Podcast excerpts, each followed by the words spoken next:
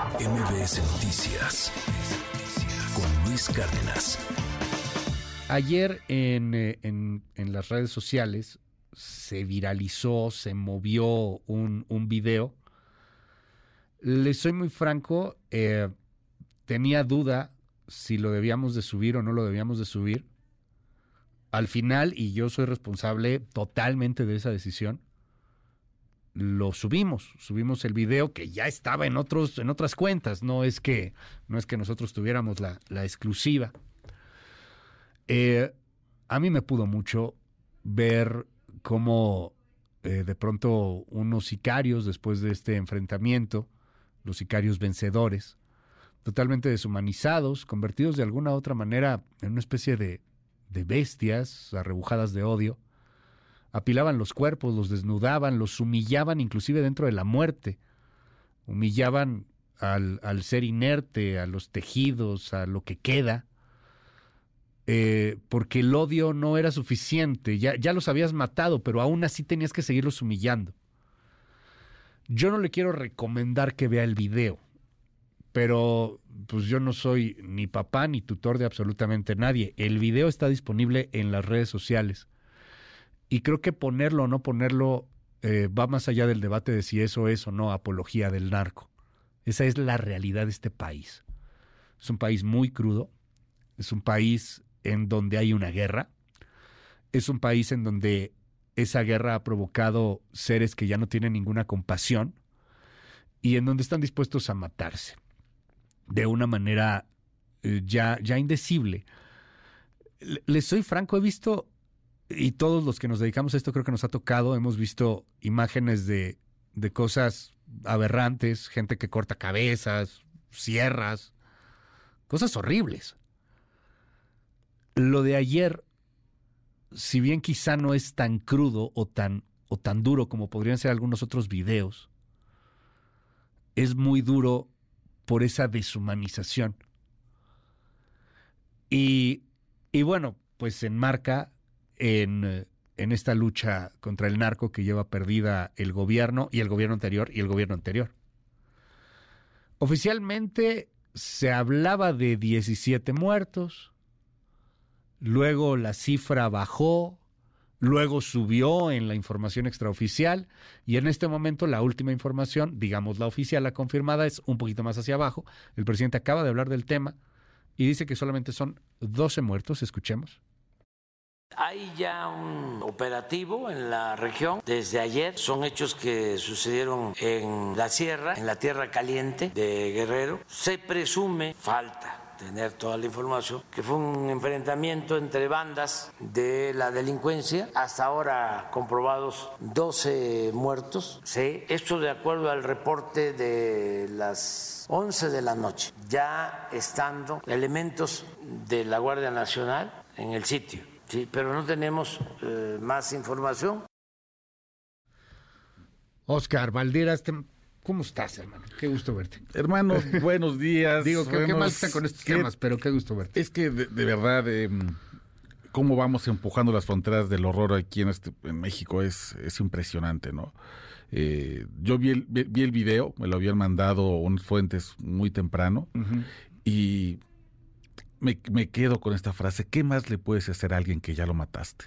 ¿No? El nivel de, de crueldad, de, de, inhumanidad, de desprecio por, por todo, la, la, forma en la que se puede profanar un cadáver. Eh, de verdad, yo, yo soy un fiel creyente de la readaptación social, de sí pero la verdad es que cuando uno ve esos videos, sí pienso si de verdad eh, es, capaz de esas personas de volver a, es que ya te jodió la vida, ¿no? O sea, ya, ya te jodió todo. Eh, para, para quien no lo quiera ver, la verdad no, no, no es la idea, pues, pero describirlo un poco, son estos sicarios que pues tienen a los, a los otros adversarios, ya están muertos y se están burlando de ellos, están diciendo, mira, por idiota, qué estúpidos, ah, jaja, mándame a más. Mándame más de estos para, para matártelos. Ay, este, no, no sé si, si sea algo mío, si, a lo mejor andaba muy sensible, pero eh, a mí me, de verdad me dolió mucho ver esa, esa imagen, o sea, es la realidad de este país en donde el eh, la Iglesia Católica negocia con, Justo. con ellos. Sí. O sea, ¿cómo puedes negociar con esto? El marco de esto, querido Luis, es importante ponerse al auditorio, ¿no? Eh, Guerrero vive una, un inicio de año terriblemente violento, unos cobros de derecho de piso por las nubes y al mismo tiempo la falta de transporte público, te acordar. Sí. Eh, así arrancó el año para, para el Estado. En ese contexto, cuatro obispos intentan conversar, yo no sé si negociar, pero vamos a decir conversar, Conversar. con grupos criminales de Guerrero, con los más importantes, la nueva familia michoacana, los tlacos, los cerdillos, eh, la barredora, la empresa, y buscan hacer una negociación de paz y la hacen en cuatro regiones, en la capital del estado, en Chilpancingo, en Acapulco, en la zona serrana y en la zona de Tierra Caliente. La, hasta el momento, la tregua está funcionando, de acuerdo con los reportes que se mandan, solamente en Chilpancingo. ¿Qué pasó ayer? ¿Qué salió mal ayer?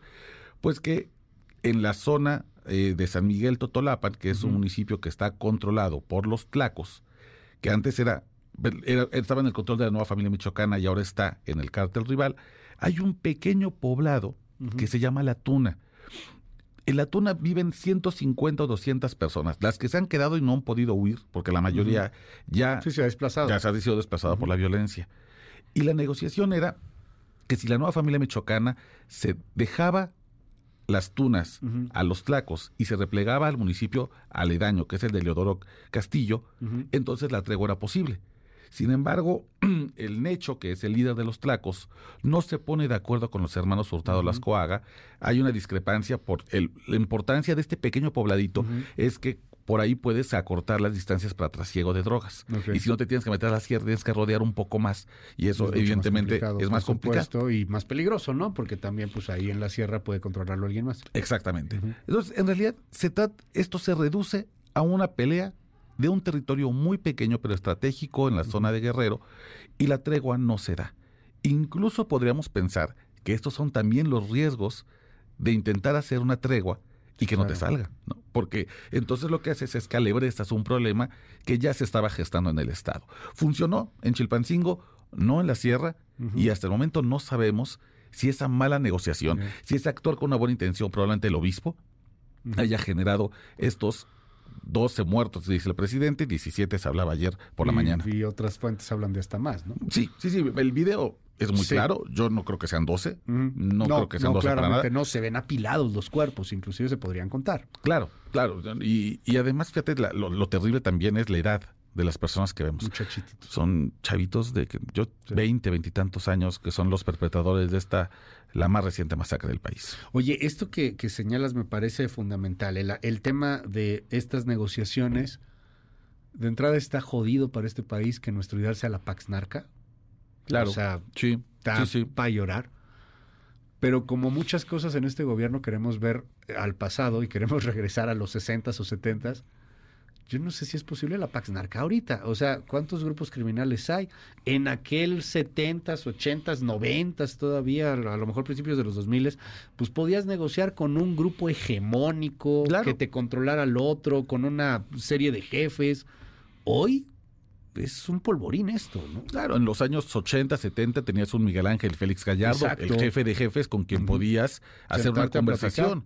Eh, bueno, incluso el propio Chapo Guzmán intentó con su idea de la federación que él fuera el, el interlocutor válido Sí. y así al menos se lo planteó Genaro García Luna. Eso es lo que sabemos de Sí. acuerdo con el juicio en Estados Unidos. Pero hoy ya no. Pasamos de un país de siete ocho eh, cárteles que eran monolíticos, que además tenían un liderazgo muy vertical, a una explosión de brazos armados en Claro. el que ya ni siquiera se disputan estados completos o regiones completas. Se pelean pequeñas comunidades dentro San de Miguel pequeños... Totolapan. San Miguel Totolapan. Y San Miguel Totolapan es un desastre porque tienes en un municipio tres o cuatro grupos criminales. En, en Chihuahua hay municipios guirráricas que son chiquitititos, Luis. Y tienen ocho grupos criminales, ocho brazos armados, prácticamente uno por colonia. No puede, se vuelve una locura, es una mezcolanza terrible. Y que no, no son, no son necesariamente sucursales per se, ¿no? O sea, a lo mejor vas a poderte negociar con el líder de la familia michoacana, que ya también uno se pone a preguntarse quién es realmente el líder de la familia michoacana, por citar uno de estos este, grupos criminales. Y te das cuenta que ese líder no, no domina en donde está dominando la supuesta familia michoacana, pero en el municipio eh, Claro. pequeño. O sea, realmente no es la familia michoacana ahí No. en ese momento, no obedece a un, a un jefe máximo. Exacto. O te puedes dar cuenta que esto que te dicen que es, no sé, bueno, los tlacos, Ajá.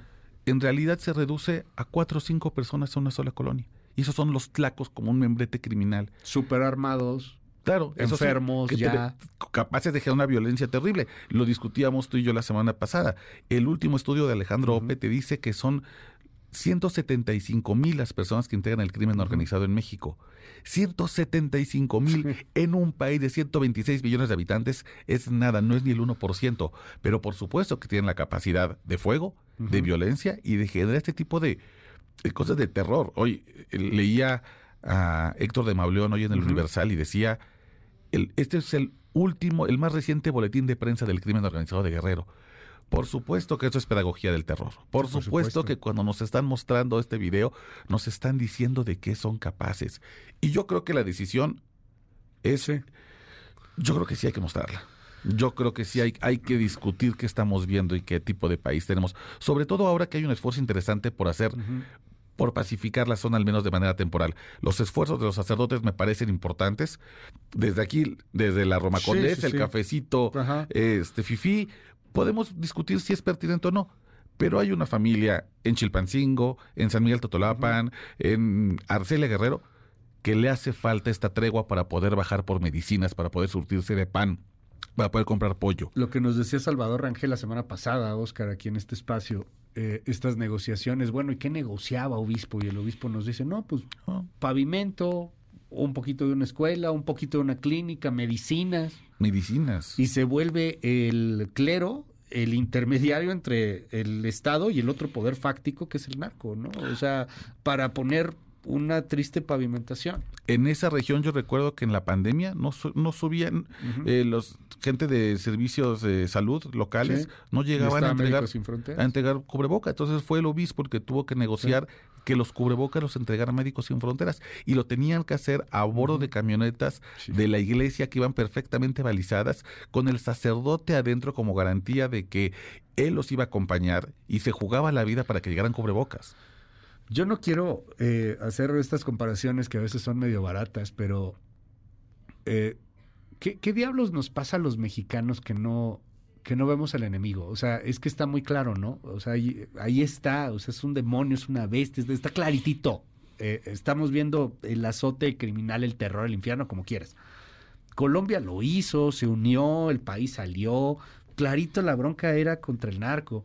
Italia hizo algo similar. O sea, sé que somos mucho más complejos, pero ¿por qué nos vale madre? Yo creo que es porque el crimen organizado nunca ha sido un error del sistema. Ajá. Es parte del sistema, son los aliados del sistema. Te pongo un ejemplo muy claro. Celso Ortega, el Sí, líder sí, de los sí. ardillos que Ajá. dio la entrevista, que dijo que había financiado la campaña presidencial, la primera de López Obrador, su hermano Bernardo Ajá. Fue diputado del PRD en Guerrero y fue líder del PRD en Guerrero durante mucho tiempo. El hermano de el jefe de los ardillos. No son de- ni de ser, eso no es una casualidad. Ese poder político Sí. se construye a través del poder Sí. criminal. Y entonces, cuando quiere uno actuar, se topa con que hay una base social y un apoyo institucional muy fuerte a estos grupos que impiden que puedan llegar. ¿Por qué no han podido acabar con varios grupos criminales? Porque cuando ya llegó la Guardia Nacional, ya llegó el ejército, ya llevan 20 minutos de ventaja corriendo al monte, porque el presidente municipal les avisa, el jefe de la policía les da el pitazo. Así es muy complicado. Jugar con el enemigo en contra está cañón. Oscar, hoy la Nación Criminal, la nueva generación de AK-47. A propósito de la masacre que vimos justamente, como las AK-47, los famosos cuernos de chivo, que han sido las armas predilectas del crimen organizado, viven una nueva generación muy problemática según las autoridades. Nos quedamos con tu Nación Criminal, Oscar. ¿Tus Muchas redes? gracias, querido Luis. En Twitter o en X podemos seguir la conversación, arroba Oscar Balmen. Nación Criminal con Oscar Valderas. El protagonista de esta historia cumplió este 2024 sus primeros 76 años de edad, pero no por viejo crean que se trata de un jubilado inofensivo. Va a llegar a sus ocho décadas de vida y es tan letal y peligroso como cuando era joven. Bueno, en realidad se acercará a los 80 años siendo más peligroso que nunca. Si antes era temible, largo y es terrorífico, y es que la vejez lo ha hecho impredecible y brutal. Los griegos decían que infancia es destino, y en su caso es cierto. Su padre, Mikhail Kalashnikov, un ingeniero militar ruso, lo engendró en 1947 con una sola meta en la cabeza, que se convirtiera en el asesino más eficaz del mundo. Y así creció. Cada etapa de su crecimiento tenía como objetivo convertirse en el homicida más potente que el mundo hubiera visto después de la Segunda Guerra Mundial. Y lo logró. Hablo, por supuesto, del fusil de asalto más popular del planeta, el que más usa el crimen organizado en México, el que más se decomisa en nuestro país desde que inició la mal llamada guerra contra el narco, el Automat Kalashnikova o AK-47. El arma que en diciembre de 2007 alcanzó el récord de ser el arma de fuego de mayor producción en la historia con más de 80 millones de unidades manufacturadas y el emblema del fusil oficial de la Unión Soviética, el arma predilecta de los sandinistas en Nicaragua, del Vietcong en Vietnam y numerosas guerrillas en Oriente Medio, Asia y África. En México, a falta de facilidad para pronunciar palabras en ruso, los narcos le han llamado simplemente cuerno de chivo, por la forma curva de los cargadores, parecidos a los cuernos de un macho cabrío. Su simple vocación genera miedo entre civiles y militares.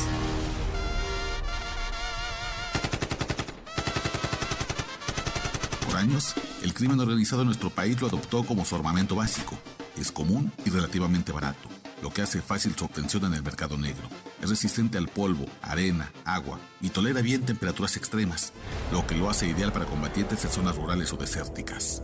Su cartucho 762 x 39 milímetros tiene un gran poder de penetración y puede causar daños fatales a una larga distancia, y su uso es casi intuitivo. Por su peso y forma ergonómica, incluso jóvenes sin entrenamiento militar pueden usarlo y amaestrar su utilización en muy poco tiempo. La munición es barata y lo mejor de todo para sus usuarios es que se trata de un rifle de asalto sumamente versátil. Fácilmente se le pueden hacer mejoras a bajo costo que sorprenden a rivales, policías, militares y marinos. Es justamente este último punto el que ha preocupado a las autoridades mexicanas en los últimos tres años, pues cada vez más aparecen AK-47 en campamentos del crimen organizado, en bodegas clandestinas y en manos de sicarios asesinados, con modificaciones que los hacen más poderosos que el armamento de policías y militares. Un informe elaborado por la Secretaría de la Defensa Nacional, al que Nación Criminal tuvo acceso, da cuenta que en México se vive una nueva generación de cuernos de chivo en manos de criminales. Son versiones potentes, temibles, mejores que las que tiene el gobierno. Se han hallado en principalmente seis estados, Tamaulipas, Zacatecas, Guanajuato, Michoacán, Morelos y Chiapas. Destacan por sus culatas ajustables, sus miras telescópicas, guardamanos para un mejor agarre y empeñaduras ergonómicas. Además, los nuevos AK-47 del crimen organizado tienen sistemas de rieles con miras ópticas, láseres para cegar a rivales y disparadores ajustables, así como cañones con estrías de mayor precisión. Incluso se han encontrado con sistemas de rieles tipo Picatinny elaborados a partir de impresoras 3D para montar una variada gama de accesorios, desde lanzallamas hasta silenciadores e incluso lanzagranadas y bombas de ruido. El calibre también ha cambiado. Los viejos cuernos de chivo no eran efectivos ante blindajes tipo 4, 5, 6 y 7, es decir, los más robustos con los que cuenta la industria. Pero hoy ya no es así. Incluso blindajes tipo 7, los que usan por ejemplo los secretarios de Estado, ya pueden ser perforados por los AK-47 de nueva generación, cuyo precio no supera los 15 mil pesos por unidad en el mercado negro. Los nuevos AK-47 prenden alertas rojas en el gobierno mexicano. El arma cumple 76 años y se renueva con rabia. En el gabinete de seguridad crece una preocupación. O la industria del blindaje se actualiza frente a las innovaciones del crimen, las próximas masacres serán con una AK-47, pero versión del siglo XXI. MBS Noticias con Luis Cárdenas.